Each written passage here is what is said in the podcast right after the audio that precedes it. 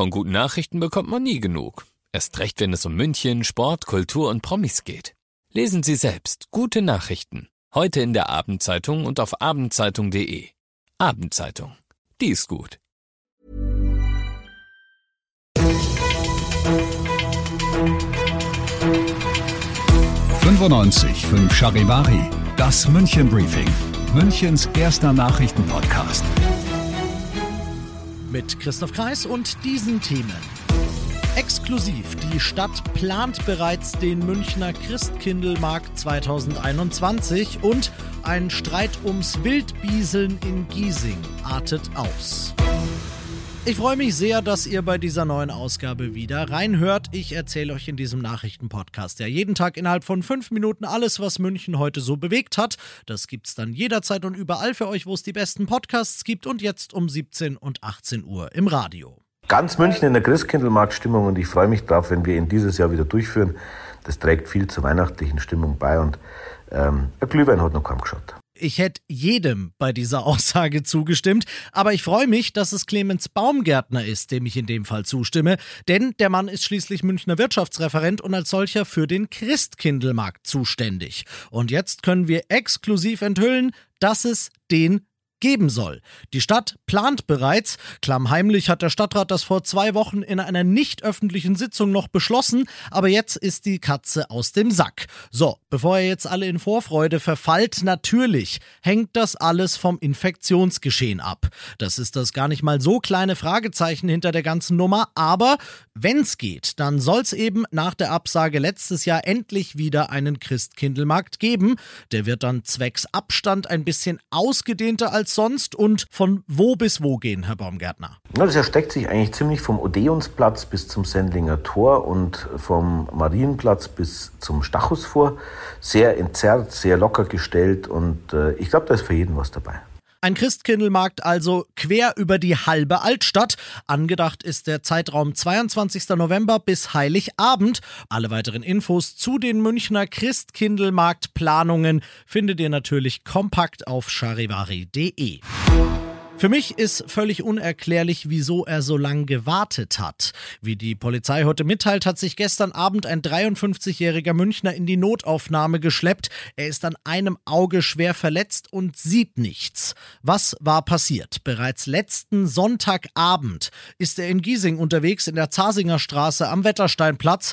Dort tut er etwas Unfeines. Er bieselt in ein Gebüsch direkt vor einem Haus. Ein anderer Mann spricht ihn darauf an, es wird hitzig der Wildbiesler bekommt ein paar heftige Schläge gegen den Kopf ab.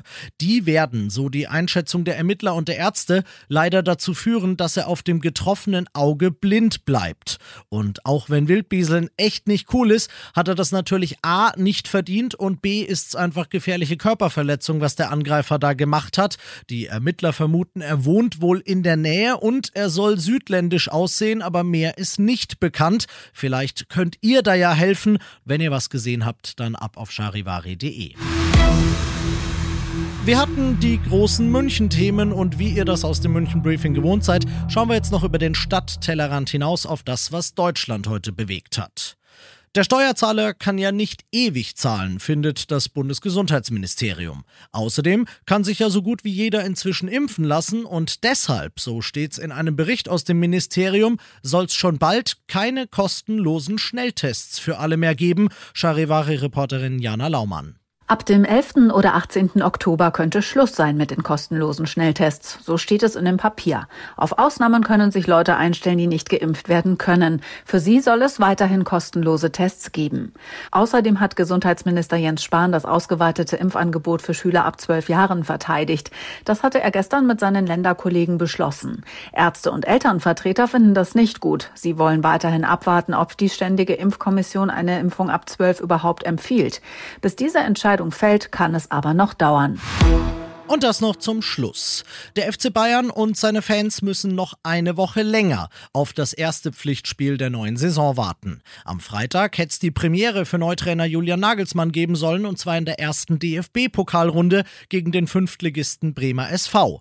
Den allerdings haben die örtlichen Behörden heute nach drei Corona-Fällen im Kader in Quarantäne beordert. Das Spiel fällt damit flach. Einen Nachholtermin gibt's noch nicht. Klar ist aber, erster Pflichttermin für die Nagelsmänner wird damit der Bundesliga-Saisonauftakt gegen Gladbach am 13. August. Vielleicht ist das ganz gut für die Bayern diese weitere Woche, denn auch wenn man das nicht überbewerten sollte, geil war die Frühform in den Testspielen ja jetzt nicht gerade.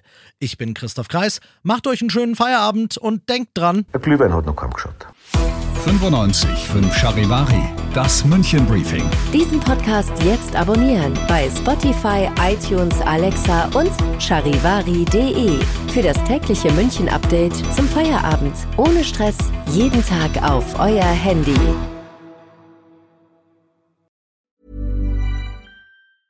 Mom deserves the best, and there's no better place to shop for Mother's Day than Whole Foods Market. They're your destination for unbeatable savings, from premium gifts to show-stopping flowers and irresistible desserts. Start by saving 33% with Prime on all body care and candles. Then get a 15-stem bunch of tulips for just $9.99 each with Prime. Round out Mom's menu with festive rosé, irresistible berry chantilly cake, and more special treats. Come celebrate Mother's Day at Whole Foods Market.